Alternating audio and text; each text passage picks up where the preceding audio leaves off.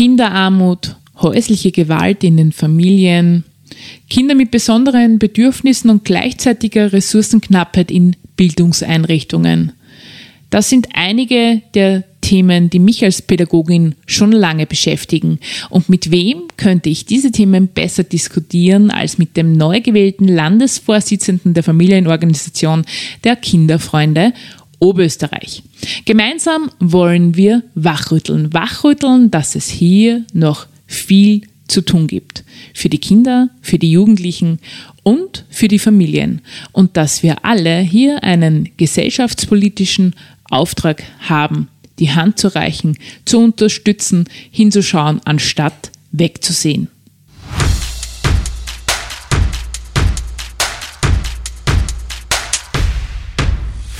Herzlich willkommen bei Mutpropaganda, deinem Level Up Podcast mit mir, Leslie Jäger, um dich größer zu denken, mutig Neues zu wagen und dein Leben aktiv anzupacken.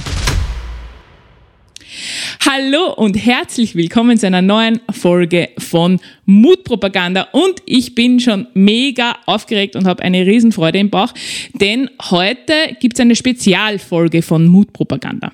Mutpropaganda ist ja ein Level Up Podcast und ich hoffe, dass er dich immer dazu inspiriert, dich größer zu denken, dich neu zu denken und mutig neue Schritte zu gehen.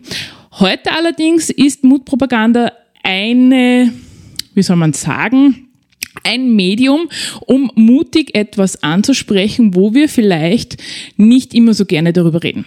Und Mutpropaganda wird heute eine Folge bringen, um auf ein gesellschaftliches Thema aufmerksam zu machen, das mir ganz besonders am Herzen liegt. Ich bin ja selbst, wer es nicht weiß, Pädagogin und Elternbildnerin und Kinder und Familien liegen mir einfach besonders am Herzen.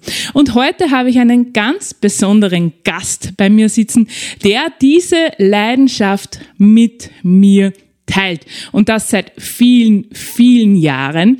Und ich muss auch dazu sagen, er ist jetzt gerade Landesvorsitzender geworden bei einer, nicht bei einer, sondern bei der größten österreichischen Familienorganisation, nämlich den Kinderfreunden. Und ich darf ihn jetzt recht herzlich bei mir in Mutpropaganda begrüßen.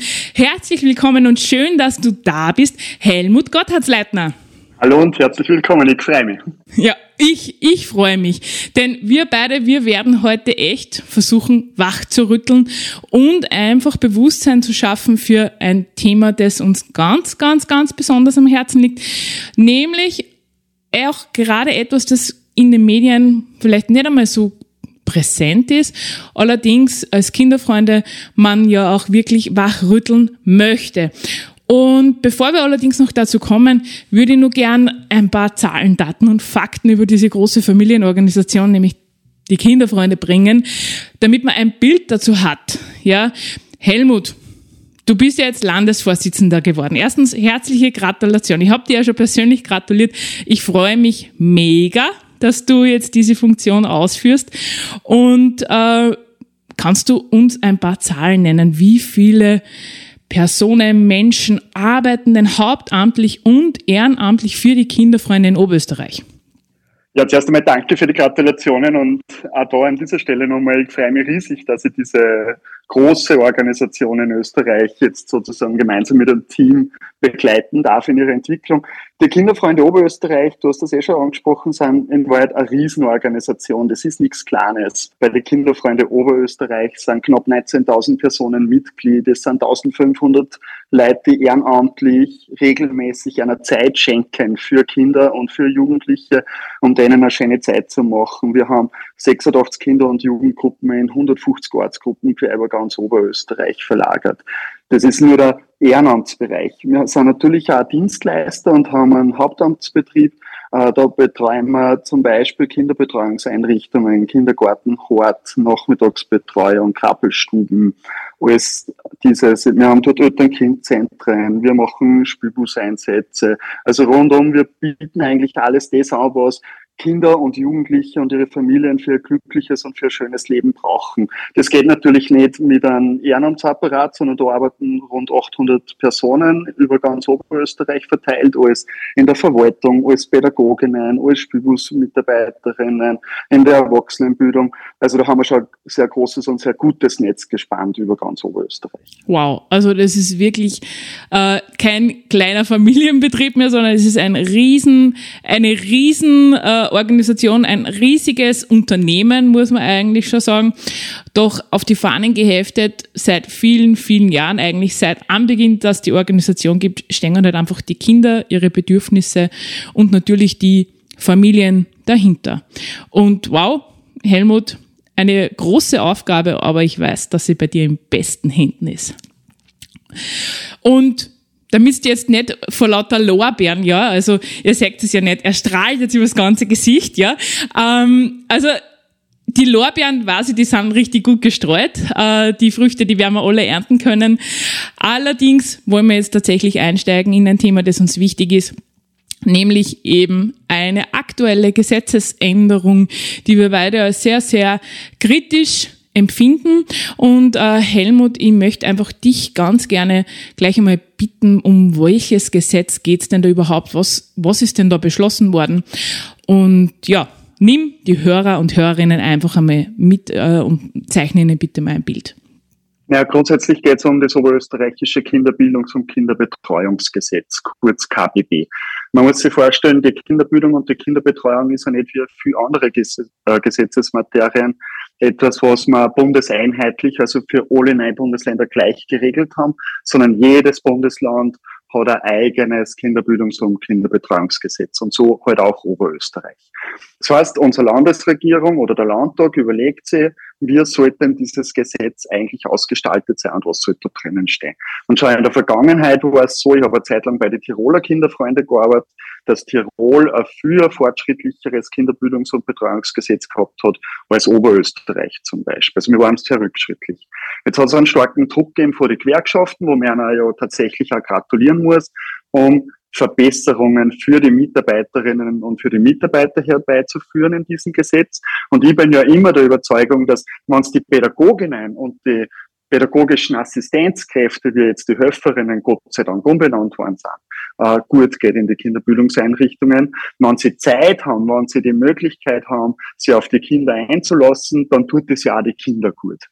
Und hat man, und hat man voller Vorfreude dieses Gesetz durchgelesen und stoßt dann auf Paragraph 12b in diesem Kinderbildungs- und Betreuungsgesetz äh, und plötzlich ist der, hat zwar eine gegeben, und plötzlich steht da, man kann Kinder im Kindergarten, wenn sie gewalttätig sind, unter Anführungszeichen gesetzt, suspendieren. Jetzt muss man grundsätzlich sagen, kein Kind kommt gewalttätig zur Welt, sondern es gibt immer ein System, aus dem das Kind kommt, ein Umfeld, eine Familie, das mir vielleicht zu dem macht. Das ist ganz oft hat das aber auch was mit, damit zu tun, dass vielleicht ein Krankheitsbild noch nicht diagnostiziert ist und dass vielleicht einmal ein Zwicken, ein Zubeißen, ein Tapsel geben, äh, quasi vielleicht auch mit einem frühkindlichen Autismus zusammenhängt oder mit anderen Geschichten.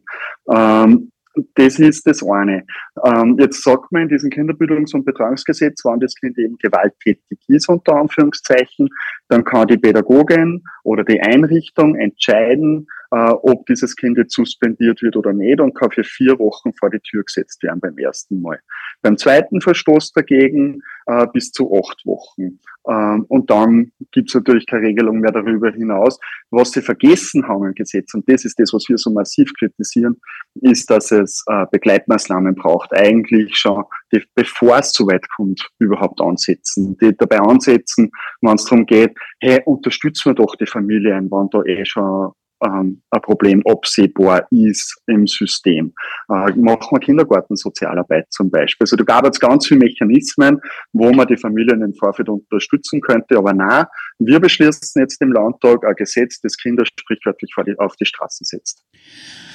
Uh, also äh, mir läuft da ein kalter Schauer über den Rücken als Pädagogin natürlich äh, doppelt, als Elementarpädagogin umso mehr, ja. Ähm, also vielleicht um das Bild auch ein bisschen zu schärfen aus pädagogischer äh, Perspektive heraus. Ja, also wenn Kinder auf sich aufmerksam machen, so nenne ich das jetzt einfach einmal liebevoll, ja, äh, und gewalttätig sind, ja, dann ist es ja immer ein Zeichen dafür, dass es einem Kind nicht gut geht. Ich meine, du hast es eh schon gesagt, kein Kind kommt gewalttätig auf die Welt, ja, und äh, Kinder haben ja noch keine Möglichkeiten, sich da auszudrücken.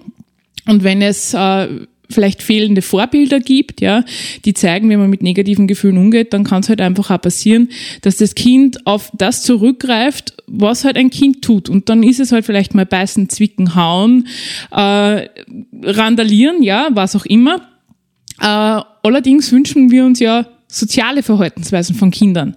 Und äh, nur um einen Denkanstoß einmal zu geben für all die, die sagen, ja, ich verstehe das schon, wenn ein Kind gewalttätig ist, dann muss ich halt Schadensbegrenzung machen. Ja, kann ich verstehen, nur du wenn wir wollen, dass Kinder soziale Verhaltensweisen lernen, dann dürfen wir ihnen nicht mit asozialen Verhaltensweisen wie Ausschluss begegnen. Denn was passiert? Die Kinder werden noch mehr in dieses Verhalten hineinrutschen, ja, weil da werden Mechanismen aktiviert beim Kind, die halt Urängste erzeugen, ja, und die Kinder reagieren dann vermehrt mit Wut, vermehrt mit Angst, vermehrt mit Davonlaufen und all diesen äh, Maßnahmen. Also wir bewirken genau das Gegenteil. Und äh, man, du hast es eh schon gesagt, Helmut, äh, was tatsächlich zum Kritisieren ist, ist natürlich auch also dieses Fehlen von den äh, Begleitmaßnahmen und den unterstützenden Maßnahmen, die es brauchen würde, um tatsächlich diese Kinder und diese Familien, ja, weil in der Regel leiden ja nicht nur die Kinder, sondern es leidet ja die ganze Familie unter dieser Situation, um diese dort entsprechend abzuholen. Und äh, wir, man, wir haben im Vorgespräch schon ein bisschen darüber gesprochen. Ähm, eigentlich müsste man ja sagen, gibt es da mehrere Aspekte, an denen wir ansetzen müssten, damit man eigentlich dieses, dieses Gesetz entweder gar nicht braucht, ja, äh, oder einfach von Haus aus entschärft. Und äh, wir fangen wir einfach einmal bei einem Thema an. Ja, du hast zwar gesagt, die Ressourcen für die Pädagoginnen sind besser geworden. Ähm, allerdings ist es immer noch ein Tropfen auf den heißen Stein. Ja, also wie ist denn die aktuelle Situation, Helmut? Kannst du da ein bisschen mehr dazu sagen? Man, ihr habt so viele Kinderbetreuungseinrichtungen. Wie, wie ist es denn tatsächlich da draußen? Naja, die Realität da draußen ist, dass wir in Wahrheit einen viel zu geringen Betreuungsschlüssel haben. Also wir haben viel zu wenig äh, Pädagoginnen und Pädagogen äh, auf die Anzahl der Kinder, die in den Kinderbildungseinrichtungen oder in der Gruppe stehen. Beziehungsweise sagen, dieses Gesetz, und das muss man schon auf jeden Fall noch nachhaken, ist, es steht ja beide Seiten, wenn man es in Seiten diskutieren will, vor ein besonderes Problem. Es steht die Kinder vor ein Problem, die plötzlich auf die Straßen gesetzt werden. Und es stellt natürlich auch die Pädagogin oder den Pädagogen oder die Assistenzkraft äh, vor ein großes Problem, weil man ja die das, das Gefühl vermittelt, du genügst nicht mehr, um diesem Kind Herr zu werden. Und das ist ja absoluter Blödsinn. Das, das stimmt ja so nicht.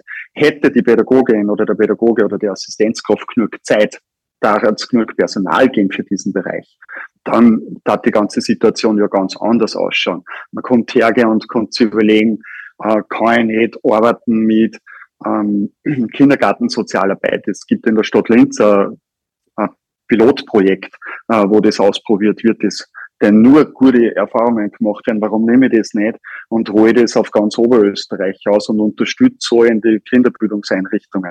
Und jetzt geht ja nicht zwingend immer nur darum, jetzt herzugehen zum sagen, wir brauchen jetzt sofort x Köpfe mehr in die in die Kinderbildungseinrichtungen, sondern mein Zugang wäre ja eher zum Schauen, welche besonderen Bedürfnisse gibt es in dem Haus, in dieser Einrichtung und was brauchen die zusätzlich, damit sie quasi die pädagogische Arbeit, für die ja die Leute sie ausbilden lassen, warum die Leute in den Beruf gehen, warum sie diesen Beruf lieben, sozusagen am allerbesten ausführen können. Und dann geht es nicht immer nur um Pädagoginnen und um Assistenzkräfte, sondern da geht es um ein ganzes System, das in Wahrheit verändert und ausgebaut werden müsste. Da geht es ja, es geht los, wie gesagt, Kindergarten, Sozialarbeit ist das eine.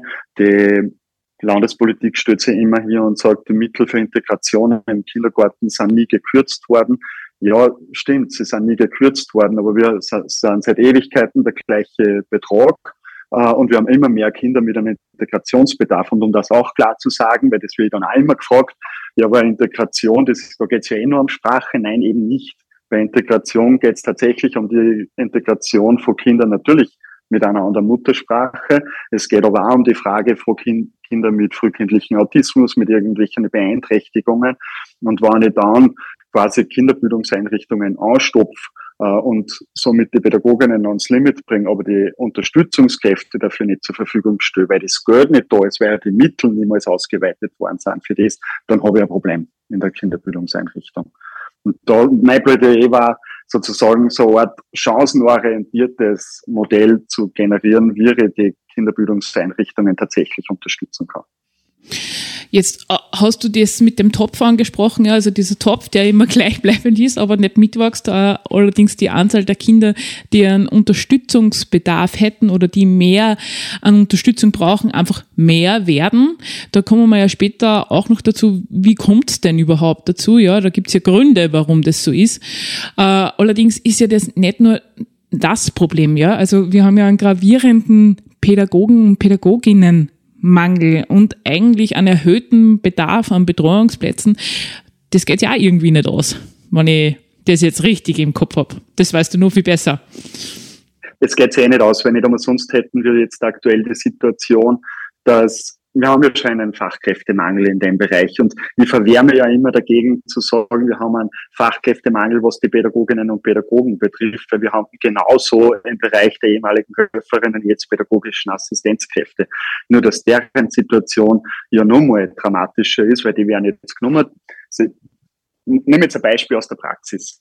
Äh, da gibt es eine pädagogische Assistenzkraft, die ist kurz vor der Pensionierung, macht den Beruf seit 40 Jahren, hat mit Sicherheit alle Qualifikationen, um in diesem Bereich fürs Pädagogen zu arbeiten, hat aber über sich eine gläserne Decke und kann sich nicht aufqualifizieren zur Pädagogin. Das heißt, die steht an, die kann sich niemals von der pädagogischen Assistenzkraft weiterentwickeln zur Pädagogin.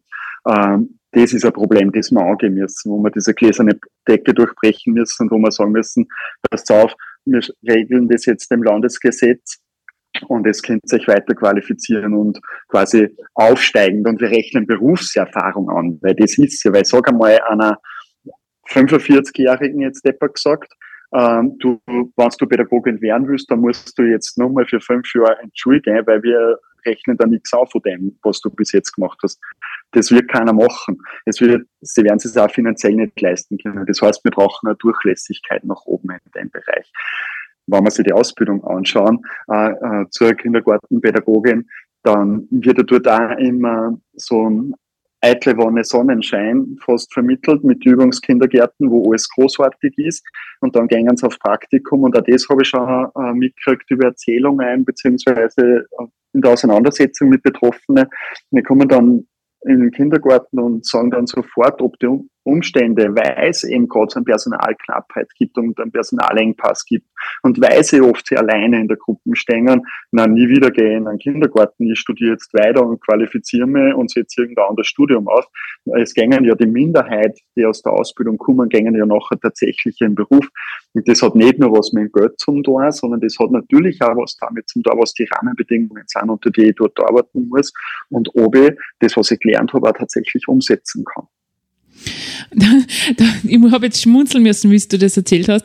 Äh, ich bin ja, ich bin ja da ganz bei dir, ja. Also ich, ich kann mich nur erinnern an meine Zeit, äh, damals noch BAKIP, jetzt heißt es ja BAFEB.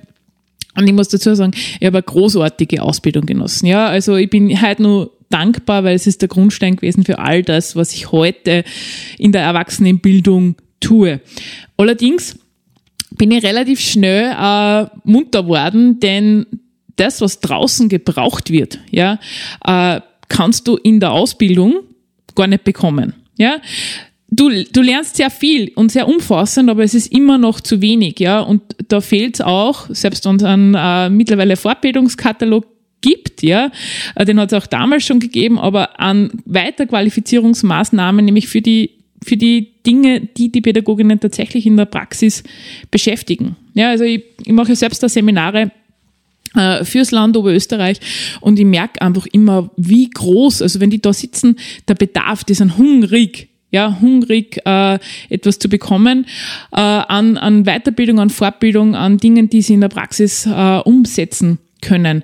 Und was mir allerdings dann immer im Herzen wehtut, und das hast du schon angesprochen, äh, ist irgendwie so die, der, die gläserne Decke bei den pädagogischen ich sage es jetzt einfach einmal nur so, wie man es früher gesagt hat, Helferinnen, ja, ähm, weil die dürfen ganz viele Dinge nicht machen.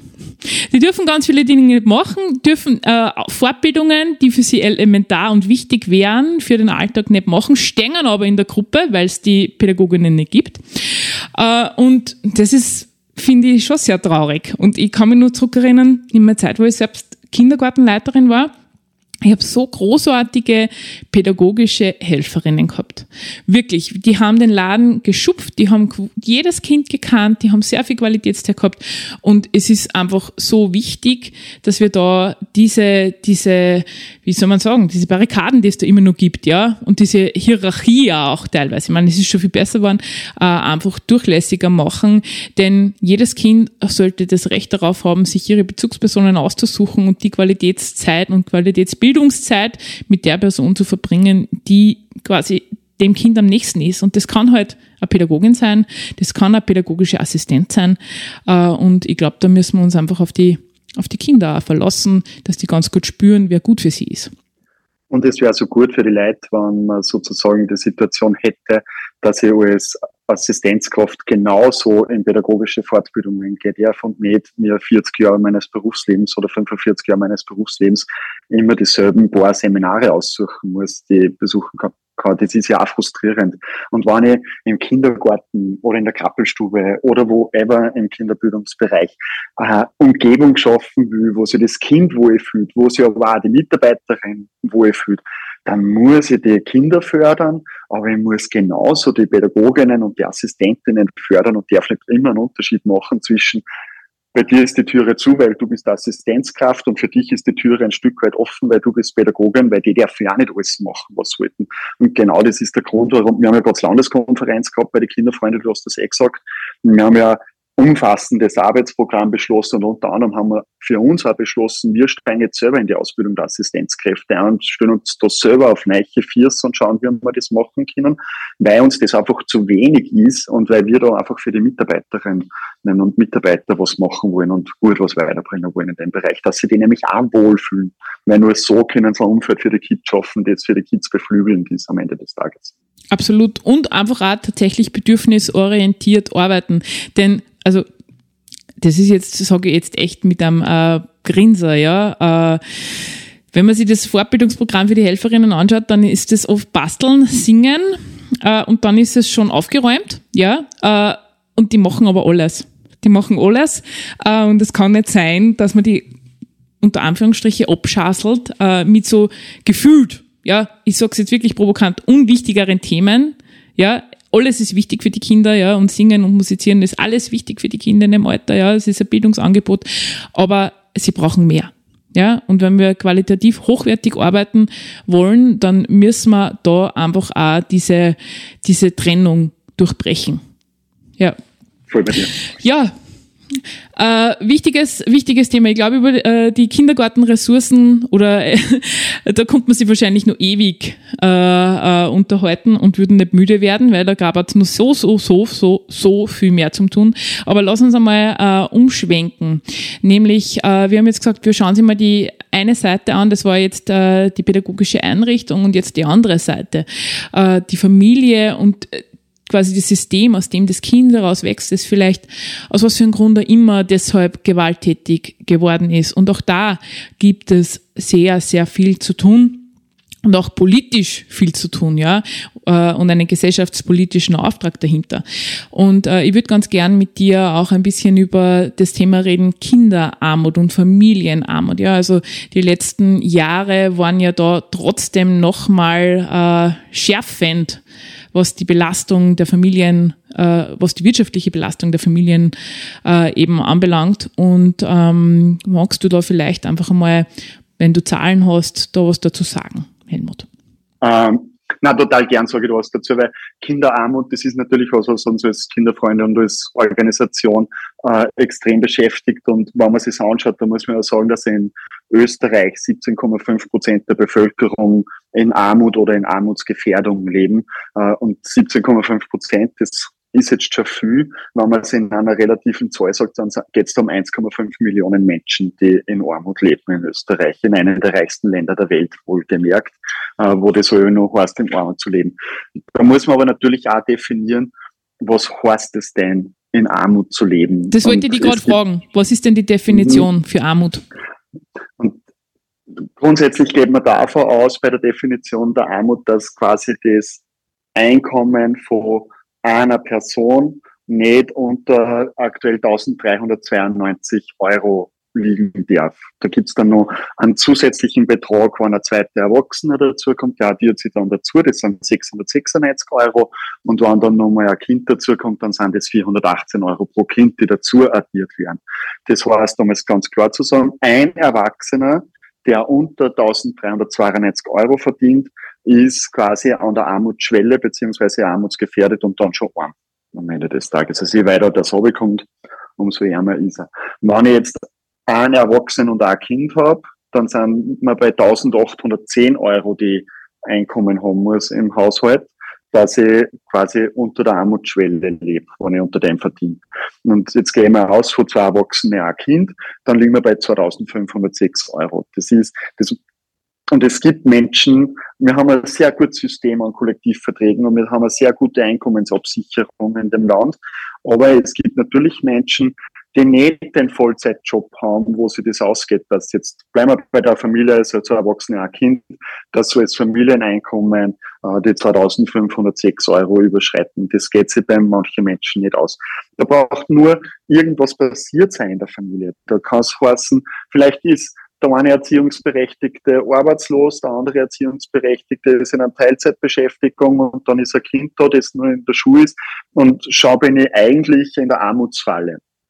Und das kann eigentlich in einem Sozialstaat, wie wir in Österreich haben, äh, darf das eigentlich nicht passieren, dass da irgendeine Familie oder irgendein Kind in die Armutsfalle äh, abrutscht. Und da braucht es ganz viele Mechanismen im Hintergrund, die jetzt natürlich den Rahmen sprengen würden, das zum sagen. Aber da geht es auch darum, um die Frage, wie hoch ist denn das Arbeitslosengeld, das man kriegt zum Beispiel. Wie gut greifen denn Unterstützungssysteme? Wie ist denn die Sozialhilfe ausgestaltet, damit man das gar nicht passiert? Was kostet Bildungseinrichtung, oder? Was kosten die Bildungseinrichtungen, damit ich überhaupt arbeiten gehen kann? Muss man genau, auch so sagen. das ist ja dann, das ist ja dann sozusagen in Oberösterreich nochmal das absolute Spezifikum, dass man sich dann ja ich meine, es ist ja, es ist ja, jetzt laufen wir wieder bei den Kinderbildungseinrichtungen, aber es ist ja in Oberösterreich völlig irre, dass ich quasi landesgesetzlich festgeschrieben habe, dass Bildung im Kindergarten nur am Vormittag passiert.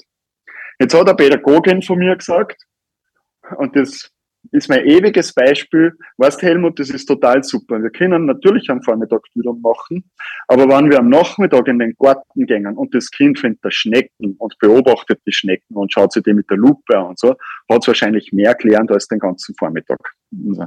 Und dieses Bild, was wir da haben, dass wir am Vormittag sozusagen Bildungszeit haben und am Nachmittag Betreuung und darum verlangen wir am Nachmittag sozusagen äh, Nachmittagsgebühr für den Kindergarten, also nichts anderes als eine Strafsteuer für erwerbstätige Eltern, und so, dann ist das schon frech. Und eigentlich ist es nicht mehr frech, sondern es ist dreist. Jetzt arbeite ich in einer Interessensvertretung und ich kriege das sehr hautnah mit.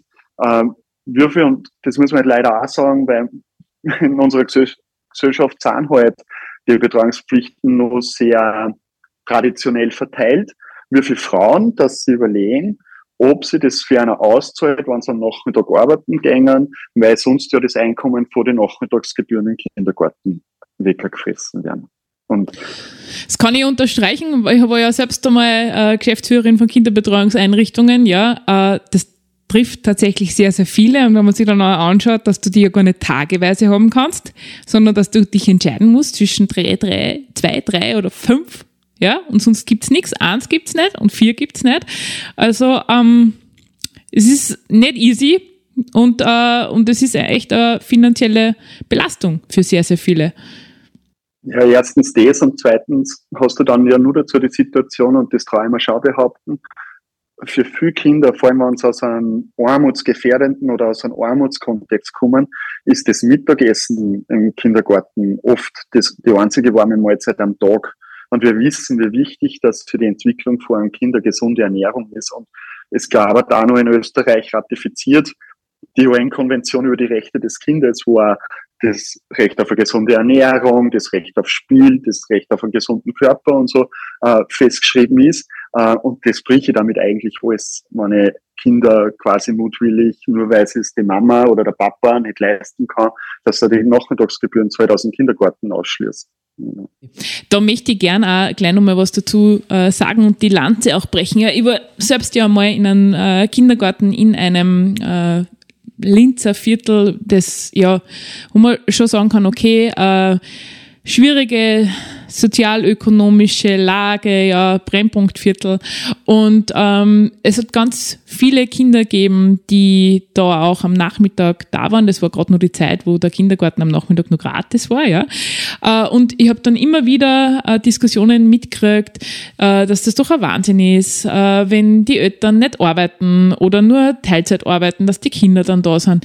Und ähm, ich habe mir dann immer gedacht, und dafür stehe ich auch heute noch, ich bin froh über jede Minute, dass das Kind bei mir in der Bildungseinrichtung ist. Denn es ist ja keine Betreuungseinrichtung und äh, Abfertigungseinrichtung, sondern eine Bildungseinrichtung. Und äh, ich bin froh über jede Minute, die ich als Pädagogin mit dem Kind verbringen darf und kann, damit ich ihm dem Kind etwas mitgeben kann. Ja, und wenn, wenn die Eltern sich dazu entscheiden, dass es besser ist, es in der Betreuungseinrichtung quasi aufzubewahren aus ihrer Sicht, ja, dann bin ich froh darüber, weil dann weiß ich zumindest, dass das Kind nicht vor einem Fernseher sitzt, dann weiß ich zumindest, dass das Kind am Nachmittag im Garten spielen kann und der Gleichaltrige. Und da bin ich froh drüber, weil es ist einfach der Grundstein für alles andere, was darauf aufbaut. Wir vergessen immer, dass der Kindergarten der Baustein ist, wo alles andere, was danach kommt, was um Wissensaneignung ist, äh, eben drauf aufbaut. Ja, und Sozialkompetenz, emotionale Kompetenz lernst du nicht mehr in der Schule grundsätzlich, sondern lernst du im frühpädagogischen Kontext. Und deshalb Hand aufs Herz, also äh, Kinder sollte es gut gehen in den Einrichtungen äh, und sie sollten dort erwünscht sein und äh, nicht quasi äh, nur aufbewahrt, ja, für die Zeit, wo die Eltern arbeiten, sondern vielleicht auch einmal darüber hinaus. Denn und da kommen wir, glaube ich, äh, nachher nur zu einem anderen Thema. Ja, es ist auch manches Mal gut, wenn die Eltern ein bisschen Luft haben. Äh, Gerade in wirtschaftlich belasteten Situationen, äh, denn da, genau da passieren ja auch andere Dinge, wenn wenn es in einer Familie krisselt. Aber gehen wir hast, du jetzt hast du mir gerade so ein super gutes Stichwort gegeben. Ja, super. ja. ja, unbedingt. Man muss ja auch immer ein bisschen aufpassen, wenn man von Armut redet, weil wenn wir die Augen zumachen und uns vorstellen, was ist denn eine arme Familie, dann sind wir ehrlich, dann taucht bei jedem die Person, die im Winter draußen steht, friert, obdachlos ist, vielleicht äh, auf der Parkbank schlaft und so auf. Und Armut hat so viele Facetten. Und Armut hat ja auch auch die Person, die in der 100 Quadratmeter Wohnung mit der Familie lebt, kann am Ende des Tages arm sein. Weil schauen wir es doch ganz ehrlich an, die letzten drei Jahre. Wir haben eine Corona-Pandemie hinter uns. Wir haben eine Wirtschaftskrise mehr oder minder mit Inflation, die irre ist. Na, stopp. Schauen wir es an, die letzten drei Jahre in weit. Wir haben eine Corona-Pandemie hinter uns. Wir haben eine extrem hohe Inflation aktuell, die ja das Einkommen von ganz, ganz vielen Leuten einfach so wegfrisst und sie gar nichts dafür können am Ende des Tages. Und wir haben eine Zeit, wo während Corona von Kurzarbeit hinter uns, wo die Gewerkschaft natürlich und kann man was ganz was Großartiges erreicht haben, dass man die Leute nicht in die Arbeitslosigkeit schickt, sondern dass es wieder sehr geringe Gehaltseinbußen sozusagen in Kurzarbeit schicken kann, die Menschen. Aber trotzdem hat es für die Leute geheißen, sie haben 10, 20 Prozent Einkommenseinbußen und haben sie mit dem aber trotzdem in ein Leben finanzieren müssen. Und dass sie da vielleicht Erspartes aufgebraucht worden ist in der Zeit, dass dadurch vielleicht trotzdem ein Stück weit in diese Armutsfalle eingefallen ist, das darf man auch nicht übersehen. Ich glaube, wir müssen ein bisschen aufpassen, über wen und über was reden wir denn auch in der gesellschaftlichen Debatte, nämlich wenn wir von Armut reden. Und in Österreich haben wir 353.000 Kinder, die armutsgefährdet sind und arm sind. Und das unterstreicht ja das nochmal, dass das jeder tatsächlich sein kann. Und du hast das eh schon gesagt, der Kindergarten, die Schule, die Krabbelstube, die leisten da so unglaublich Großartiges, um diese Kinder ja auch in einen geregelten Tagesablauf zu bringen, eine warme Mahlzeit einer zukommen zu lassen, äh, soziale Kontakte zu knüpfen. Das verhindert ja alles, was vielleicht in einer Gefährdungssituation daheim, also Armutsgefährdungssituation daheim nicht passieren kann, weil sie die Eltern anstrudeln damit, dass sie das Geld irgendwie zu überbringen. Die können sich nicht permanent um das Kind kümmern, sondern die sind damit beschäftigt, dass was zum Essen auf den Tisch kommt, dass sie das mit Einkommen trotzdem irgendwie rausgeht. Und da leistet man schon mit diesen Systemen, Kinderbildungs- und Betreuungseinrichtungen sehr, sehr großartige Arbeit in die Richtung. Absolut. Ich finde es ganz wichtig, dass du dieses äh, Bild nochmal geschärft hast, ja. Äh, nämlich einfach wirklich auf Basis dessen, dass die letzten Jahre, die letzten drei einfach nur mal wirklich die, die, die, den Gürtel enger geschnallt haben. Ja, also wie, eh, wie du gesagt hast, äh, da, da hat man einfach keine Ersparnisse vielleicht mehr über. Ja, Urlaub ist sowieso in weiter Ferne gerückt. Ja, die Dinge des täglichen Lebens. Da geht's wirklich um Dinge des täglichen Lebens. Kann ich mir das jetzt leisten oder muss ich nur zwei Monate drauf hinsparen? Ja, da geht's um die Schultasche. Ja, also fangen wir mal an. Kinder, die in die Schule kommen, ist eine enorme wirtschaftliche Belastung für ganz viele Familien, weil einfach sehr viele Dinge gebraucht werden. Und wenn ich mir da überlegen muss, kann ich mir das überhaupt leisten, dann ist es schon etwas, über das man einfach reden muss, nämlich in einem Land, nur mal in einem der reichsten Länder der Welt wie unserem. Wenn es für die passt, Helmut, würde ich ganz gern jetzt gleich mal auf das nächste Thema, um, du nix schon, ja, bist du in den Startlöchern, das gefällt mir, äh, auf das nächste Thema umschwenken, das mir als Elternbildnerin äh, äh, wie soll man sagen, ein sehr, sehr großes Herzensanliegen ist.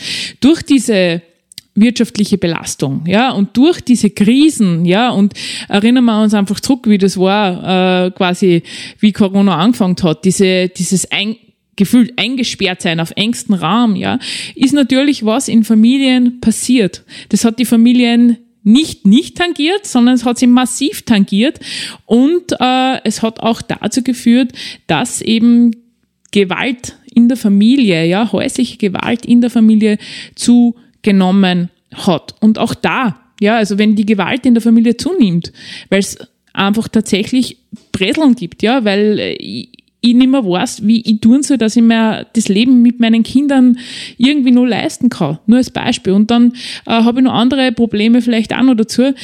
Dann macht es natürlich was mit den Eltern und im Umkehrschluss auch mit den Kindern, weil Kinder sind ja der Spiegel der Eltern in ganz vielen Belangen. Und äh, Helmut, da gebe ich jetzt einfach gleich mal äh, das Wort an, an dich über. Ja, die Kinderfreunde machen ja ganz, ganz viel in diese Richtung. Wie ist denn diese Situation derzeit? Also was hat sich da getan?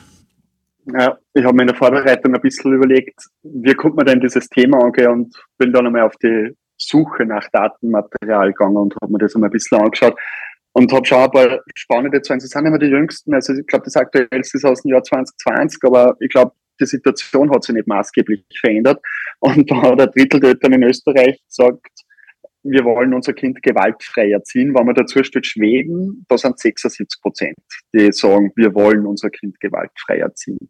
Also die gesunde Watschen, die so oft äh, propagiert wird in Österreich, das ist ein adäquates Erziehungsmittel für 50 Prozent der Familien. Also das heißt, das ist, was althergebracht ist, das alle noch nicht überwunden ist, wo wir alle noch nicht eingesehen haben, hey, Gewalt als Erziehungsmittel kann es nicht sein. Und jetzt sagst du natürlich, hast mir die Rutschen recht schön gelegt, wir sind als Kinderfreunde extrem viel dazu. Aber bevor ich das beantworte, würde ich noch gerne ein bisschen auf die Corona-Situation eingehen. Ähm, weil Corona hat ja trotzdem dazu geführt, dass man quasi im Lockdown verstärkt, aber auch nachher mit der Einschränkung der sozialen Kontakte waren ja ganz viele Familien auf, jetzt auch wieder bildhaft gesprochen, zu dritt, zu viert, zu fünft auf 50 Quadratmeter, 60 Quadratmeter eingesperrt miteinander. Und dass du da irgendwann einmal gegenseitig aus, auf die Nerven gehst, ist in der Natur der Sache, wirst, reagierst allerdings nicht.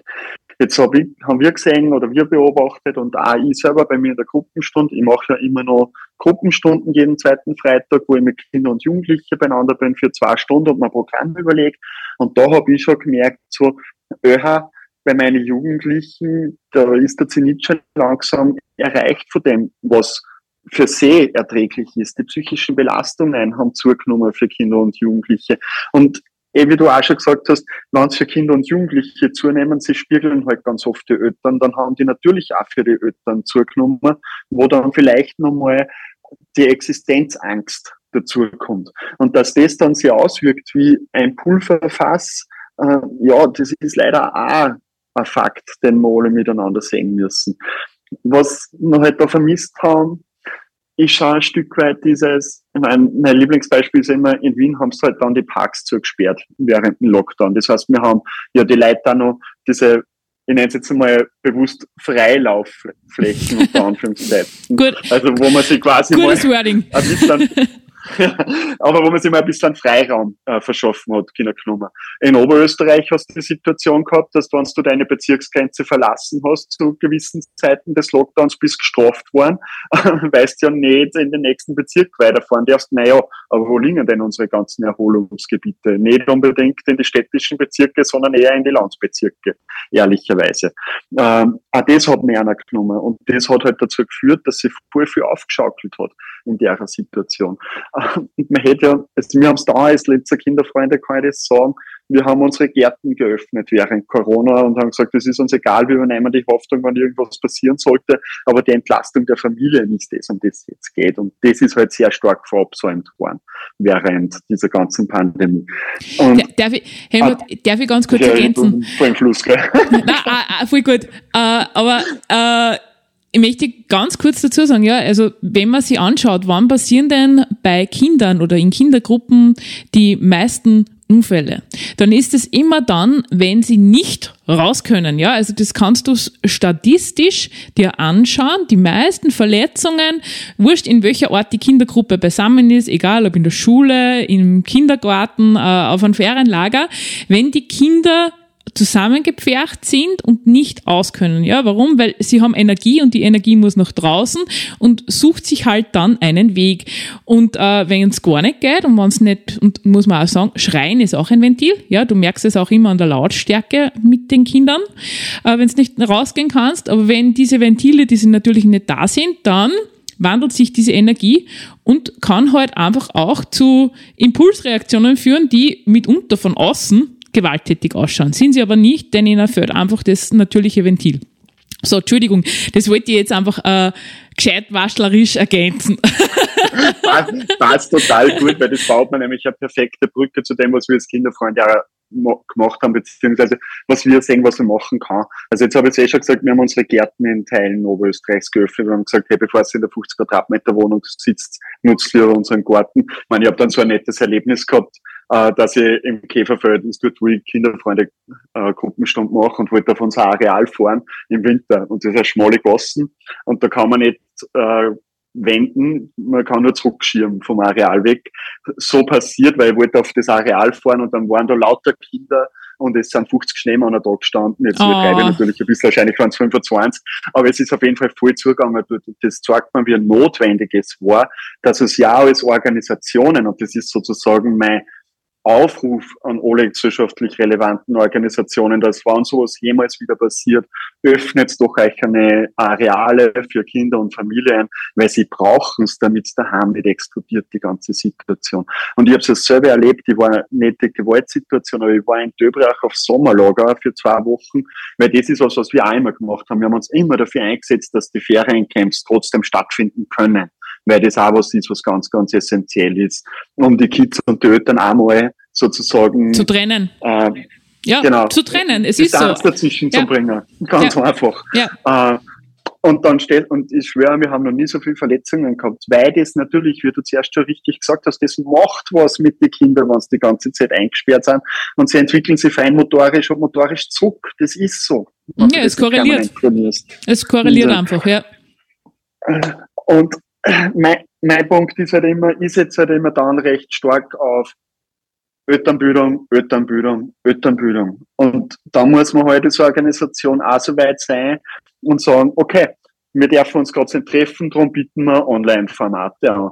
Oder es gibt, gibt gerade einen russischen Angriffskrieg auf die Ukraine, darum bieten wir was an, wie man mit äh, Kindern über Kriege in der Ukraine sprechen kann. Also da geht es schon darum, Sachen aufzugreifen, die gerade äh, gesellschaftlich relevant sind, in einem guten Mix mit alle anderen Themen, die einfach auch essentiell sind, um Eltern in einem Erziehungs- und oder Erziehung ist ein grausliches Wort, äh, in, im in Begleiten ihrer Kinder ja ja. zu, ähm, zu unterstützen. Und ich bin ein Verfechter von Elternbildungsangeboten und ich bin ein Verfechter davon, dass die Eltern auch die Zeit nehmen, in so ein Elternbildungsangebot zu gehen. Weil erstens, man erkennt, man ist nicht alleine mit seiner Situation. Zweitens, man erweitert seinen Bildungshorizont. Und drittens, man tut damit ja auch in Wahrheit was Gutes für sich selber und nicht nur für sein Umfeld, sondern auch das ist ja mal darüber zu reden, was mich denn gerade beschäftigt, kann so viel Ballast und so viel Sprengstoff ausnehmen, aber wenn ich zurückkomme in meine Familie, ähm, dass schon die Hälfte von dem erledigt ist in Wahrheit. Absolut, das kann ich als Elternbildnerin ja nur unterstreichen und ich habe es jetzt äh, so schön gefunden, wie du das gesagt hast, es braucht Elternbildung, Elternbildung, Elternbildung. Ja, also vergleichen wir es einmal, ja, wenn du dann ein Auto hast, ja, musst einen Führerschein machen, damit du halt einfach gut und sicher auf der Straße unterwegs bist. Und woher sollen denn die Eltern wissen, wie sie denn ein Kind entwickelt, was ein Kind in den unterschiedlichen Lebensphasen braucht? Für das gibt es Menschen, die das gelernt haben, ja, die, die Auskunft darüber geben können, die Eltern unterstützen können und begleiten können. Und das nicht mit dem Du-Du-Finger, sondern mit dem, ich möchte quasi dir zur Seite stehen. Was sind deine Fragen? Wie kann ich dich äh, unterstützen und begleiten? Schau mal, da gibt's andere Menschen, denen geht's genauso wie dir. Ja, also ich bin ja selber Elternbildnerin und es gibt Themen, da stehe ich mit meinem Sohn genauso an. Ja, es macht ja keinen Unterschied bei mir. Ja, selbst wenn du Pädagogin bist, es macht keinen Unterschied. Mit deinem eigenen Kind sind die Dinge immer äh, alle anders und da ist einfach so hilfreich und so schön, vor wem anderen außen die Perspektive zu bekommen, um zu sagen, ah, okay, es ist eine Phase. Es geht vorbei. Ich bin nicht allein. Und, und, und, und, Vorher, und. und vorher mein Wunschszenario, Entschuldigung, wenn ich jetzt schon unterbreche, mein Wunschszenario war ja immer, wir haben ja quasi Elterngespräche im Kindergarten. Wir haben Elternsprechtage in der Schule. Wir haben ja eigentlich ein System, ein System wie wir Elterngespräche führen. Und jetzt kann ich das so gestalten, zum sagen, ich mache jetzt einen Elternabend, da sitze ich mir hier und dann erzähle ich Eltern was über meine Kinder. Oder, innovative Idee, wir nutzen doch bitte solche Elterngespräche und solche Elternabende, um Elternbildung auf ein sehr Low-Level-Bereich zu machen, weil viel Zeit hast du nicht. Aber auch das die Eltern einfach unterstützen und auch das die Eltern einfach neue Kraft geben für ihr Begleiten von den Kindern. Ja, bin ich, bin ich komplett bei dir. Äh, ich meine, ich bin mit Herz und Seele äh, Elternbildnerin. Ich weiß nicht, ich glaube, ich habe schon 2000 Teilnehmer in meine äh, Seminare sitzen gehabt, ja.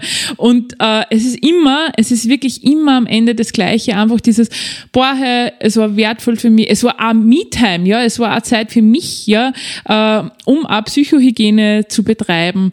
Und äh, da braucht es einfach ganz, ganz viel Ressourcen dafür, eben genau um für diese Situationen, die man im Alltag hat, aber natürlich auch für die, die jetzt zusätzlich äh, quasi entstanden sind durch die Krise, durch den Krieg und so weiter, dass man die abdecken kann und die Eltern einfach auch auffangen kann. Und ähm, ich, ich kann dir nur von mir sagen, wie ich angefangen habe, ja, also als Pädagogin. Ich habe ja immer so ein ideales Weltbild gehabt. Ja, ich wollte immer die Welt für Kinder besser machen, weil ich selbst eine sehr durchwachsene Kinder gehabt habe. Und bin dann relativ schnell draufgekommen, die Kinder, die brauchen eigentlich gar nicht so viel. Ja, äh, wenn du die Eltern unterstützt, dass sie ihre Kinder gut begleiten können. Ja, also wenn du den Eltern was Gutes tust, tust du ja immer den Kindern was Gutes und das ist wieder ein Multiplikator für die, deren Kindern und so weiter und so weiter. Ja, also Elternbildung ist einfach essentiell. Und äh, auch da muss man sagen, also man hat es auch vor nicht allzu langer Zeit einmal eine Ressourcenkürzung gegeben. Ja, äh, auch da äh, muss man hinschauen und sagen, okay, äh, die die Situation ist eine herausfordernde, da braucht's mehr. Ja, und äh, da darf man nicht sparen. Und bin ich voll bei dir. Und ich, ich möchte vielleicht eins noch erwähnen, ja, also gerade wenn man jetzt äh, hinschaut und sagt, okay, Corona ist jetzt vorbei, gefühlt, also mir kommt es manchmal so vor, ja, aber die Belastung, die Belastung ist nicht vorbei. Denn die Kinder und die Jugendlichen, die haben ja diese Erfahrung mitgenommen und die ist noch nicht aufgearbeitet, ja, und die Familien haben es noch nicht aufgearbeitet. Also äh, Helmut, was wäre denn da dein Wunschszenario äh, für die Zukunft nur, um die Eltern, die Kinder zu unterstützen? Ich habe da in dem Bereich zwei Wünsche. Das war nicht und das ist das, was mich so so unglaublich selber belastet ist, Kinder und Jugendliche zum Sehen, die in einer Spirale nach unten festhängen, nämlich in einer, mental, in einer mentalen Spirale nach unten, die nicht wissen, wie sie jetzt sozusagen ein tägliches Leben meistern sollen, die in, bei denen du das merkst an der schulischen Leistung, wo du das aber auch merkst, wie sie sich aus dem gesellschaftlichen Gefüge langsam äh, zurückziehen und nicht mehr so teilhaben weiß, Corona eben vor große Herausforderungen gestellt hat. Und da braucht es ganz, ganz dringend Aufarbeitungsoffensive in Wahrheit. Es braucht ganz, ganz dringend mehr Plätze in den Einrichtungen, wo man die Kids unterstützen kann. Das ist nicht nur äh, quasi das, der Neuromed Campus, sondern da geht es ganz oft auch darum, direkt vor Ort, wo die Kinder sind, Unterstützungsangebote zu schaffen, um damit sie einfach auch über eine Probleme, über eine Ängste, über eine Sorgen reden können und sie auch verstanden und gehört fühlen mit der Geschichte. Weil so können sie auch gut was aufarbeiten.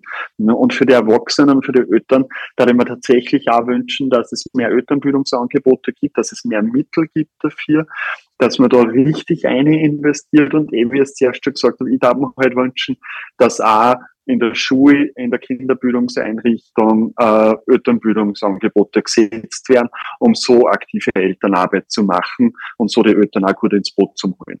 Mhm. Und nicht so, dass der, der, also der Betrieb quasi äh, finanzielle Bußen hat, ja, weil das ist nämlich oft das Hindernis, ja. Holst du dir einen Referenten, möchtest einen Referenten, aber dann musst du es aus deinem Budget zahlen. Äh, und da überlegst du dir als Kinderbetreuungseinrichtung, kaufe ich lieber die Farbstift oder hole ich mal lieber jemanden für Elternbildung? Und das kann es eigentlich nicht sein.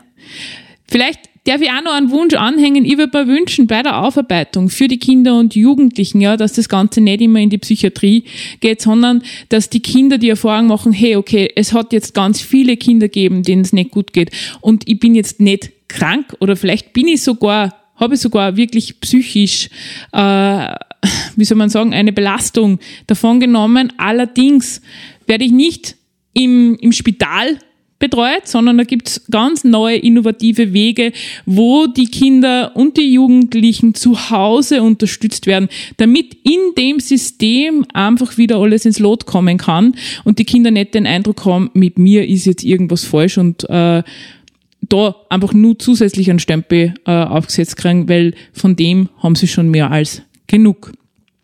Wow, ich schau, ich schau gerade auf die Uhr, wow, äh, die Zeit fliegt, äh, Helly. Ich glaube wirklich, wir konnten da wahrscheinlich jetzt nur, äh, nur zwei Stunden dahin. Stunden. Stunden, Stunden, Stunden konnte man nur dahin plaudern. Äh, und äh, uns würde nicht fad werden, ja. Also für die Kinder haben wir tatsächlich, also nicht nur Kinder, für die Kinder, Jugendlichen und deren Familien haben wir tatsächlich noch viel zu tun, äh, einen Auftrag.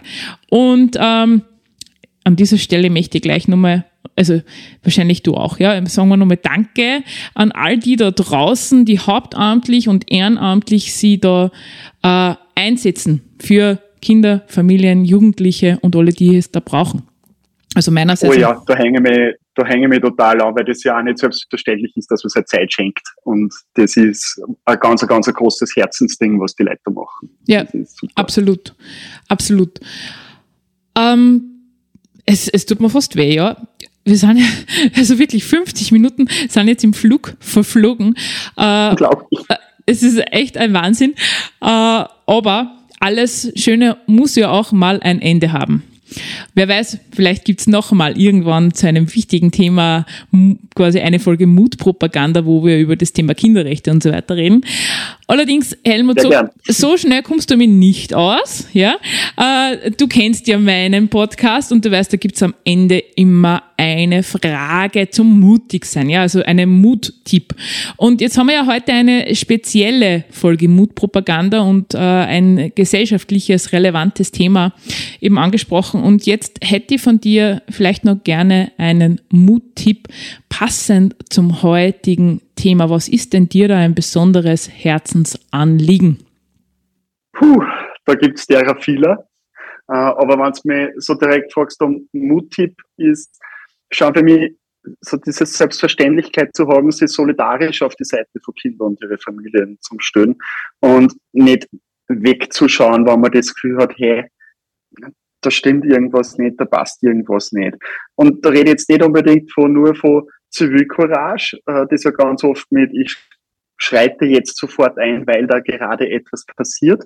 Ähm, das meine ich damit natürlich auch. Aber eigentlich geht es ja tatsächlich um Solidarität mit Kindern und Jugendlichen und ihre Familien zu zeigen äh, und dort einmal mit kleinen Gesten da zum sein und einmal zum sagen, hey, und ich unterstütze jetzt einmal beim Lernen oder hey, ich bin gerade so in der Gruppenstunde, äh, magst nicht mitkommen. Und da einfach Kindern und Jugendlichen und ihre Familie ein bisschen zu ermöglichen, mal aus dem eigenen Alltag herauszukommen, in einen neuen Alltag schnuppern, weil das oft ganz viel Lebensrealität verändert.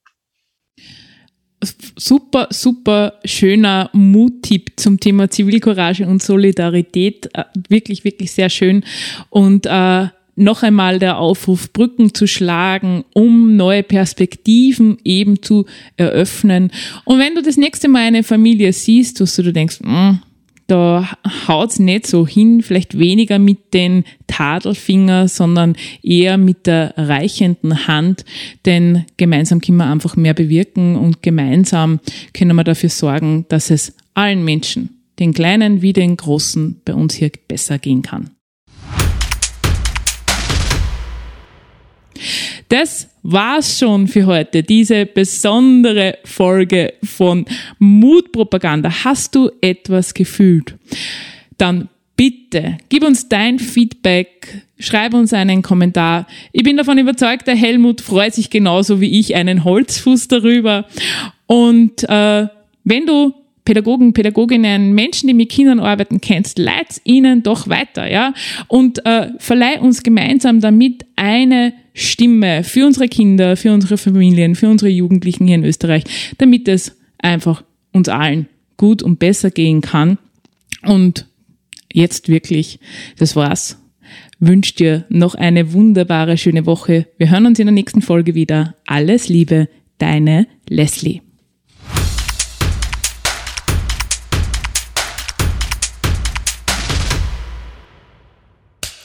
Cut.